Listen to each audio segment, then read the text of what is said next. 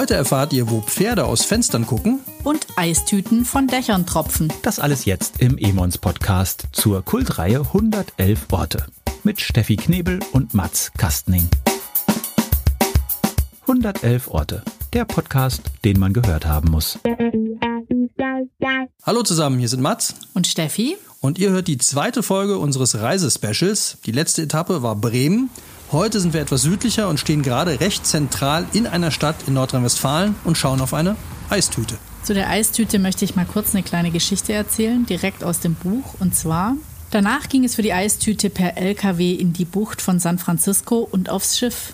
Durch den Panamakanal, über den Atlantischen Ozean und schließlich den Rhein hinauf fand das Dropped Cone seinen Weg zum das war im März 2001 und nicht jeder Betrachter war glücklich mit diesem Neuankömmling.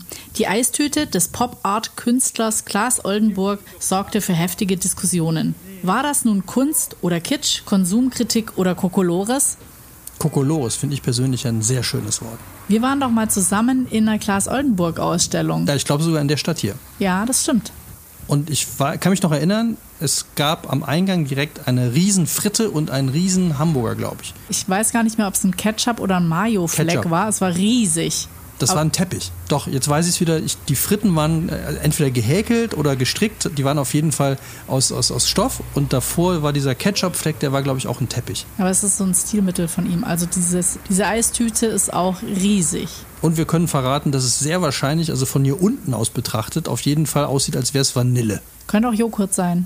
Ah, man müsste halt mal hochgehen, weil es sieht zwar so aus, als würde das Eis so an der Fassade etwas runterlaufen, aber es kommt halt leider nicht hier unten an und wir sind auch, äh, man kann da glaube ich auch gar nicht hoch. Ich glaube auch nicht. Sieht aber ein bisschen auch aus wie PU-Schaumkunst.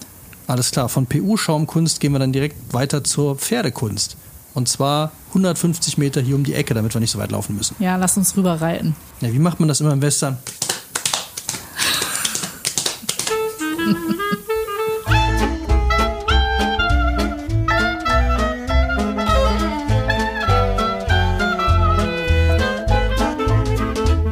Pferde sind angebunden, also unsere Pferde sind angebunden, aber wir werden von oben von zwei weiteren Pferden angestarrt und die gucken da oben aus einem Turm auf uns herab.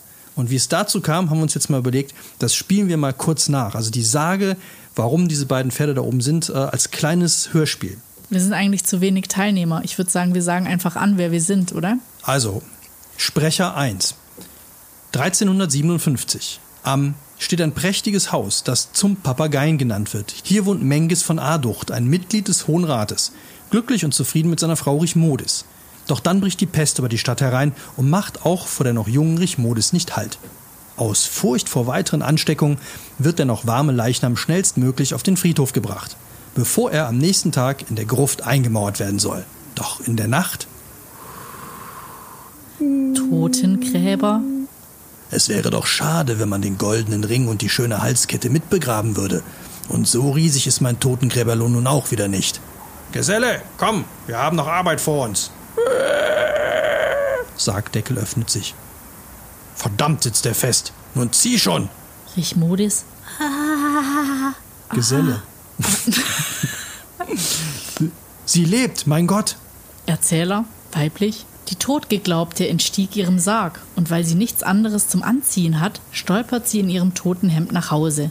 Dort angekommen, klopft sie an die Tür und ruft nach ihrem Mann. Doch keiner will ihr öffnen. Die Knechte, die ihre Stimme erkennen, verstecken sich in Todesangst vor der wandelnden Leiche, bis auch der Hausherr wach ist. Das wäre jetzt wieder ich. Was soll der Lärm? Knecht. Ihre, ihre tote Frau steht vor der Tür. Ein Geist. Es muss ein Geist sein. So ein Unsinn. Es müssten wohl meine beiden Gäule die Stiege hinankommen, ehe ich glauben würde, Richmodis sei noch am Leben. Richmodis, du, du, du bist es wirklich. Erzähler weiblich. So soll es sich damals zugetragen haben, und bis heute schauen die beiden Schimmel oben aus dem Fenster am Richmodis-Turm. Ende der Geschichte. Und wir gehen weiter.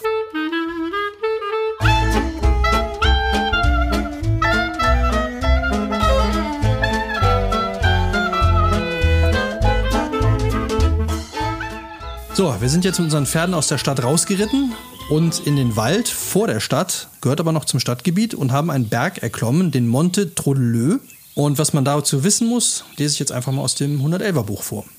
Der eigentlich namenlose Hügel misst ganze 118,04 Meter. Er liegt etwa 100 Meter entfernt von der Waldwegskreuzung Wolfs- und Pionierhüttenweg, etwa eineinhalb Kilometer unterhalb einer Autobahn.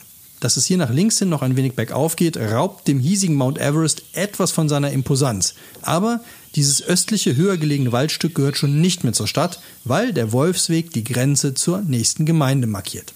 Echt jetzt ein Berg mit 118 Meter willst du mir verkaufen? Ich komme aus dem Schwarzwald. Ja gut, da zählt das natürlich gar nichts. Aber hier ist es schon eine hohe Erhebung, obwohl es natürlich auch, wenn man ein bisschen weiter aus der Stadt rausfahren würde, höhere gibt. Aber es ist immer noch im Stadtgebiet. Also es ist tatsächlich der höchste Berg der Stadt. Erhebung. Einigen Erhebung. wir uns auf, Auf- Erhebung.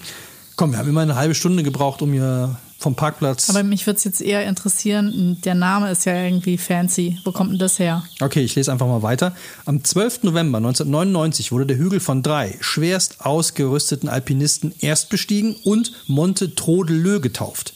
Wer die Namen der tapferen Recken kennt, Trost, Deden und Lömer, hat das Wortspiel sogleich enttarnt. Um die Expedition auch anständig zu adeln, wurden in der Folge verschiedene Unternehmungen getätigt. Ein Geldinstitut förderte die Aufstellung einer Gipfelbank und die Forstverwaltung stiftete einen Felsstein, der auf der Spitze des Berges eingelassen wurde. Daran angebracht ist ein kleiner Metallkasten, der das Gipfelbuch, einen Stift und einen Datumsstempel enthält. Also ich würde sagen, lass direkt mal eintragen. Und für alle anderen ist bestimmt Instagram tauglich, so, eine, so ein Bergtrip. Ja, absolut. Und dann machen wir uns aber an den harten Abstieg, weil man weiß ja, die meisten Verletzungen passieren immer beim Abstieg, wenn man unkonzentriert ist. Man hat den harten Anstieg hier hinter sich und wir brauchen bestimmt, sage ich mal, abwärts zehn Minuten, bis wir wieder am Parkplatz sind. Verrückt. Und jetzt seid ihr dran. Schreibt uns auf Facebook oder Instagram, wo wir unser kleines Theaterstück aufgeführt haben. Und dann verlosen wir das Buch der Stadt, in der wir gerade sind. Auf Facebook und Instagram findet ihr auch noch ein paar Fotos zur Hilfe, falls die jetzt noch wirklich nötig sind. Wir hören uns dann in zwei Wochen wieder. Bis dahin habt ihr Zeit zu gewinnen und dann fahren wir noch weiter in den Süden. Bis dahin macht's gut und denkt immer dran, 100 Orte sind elf zu wenig. Macht's gut. Tschüss!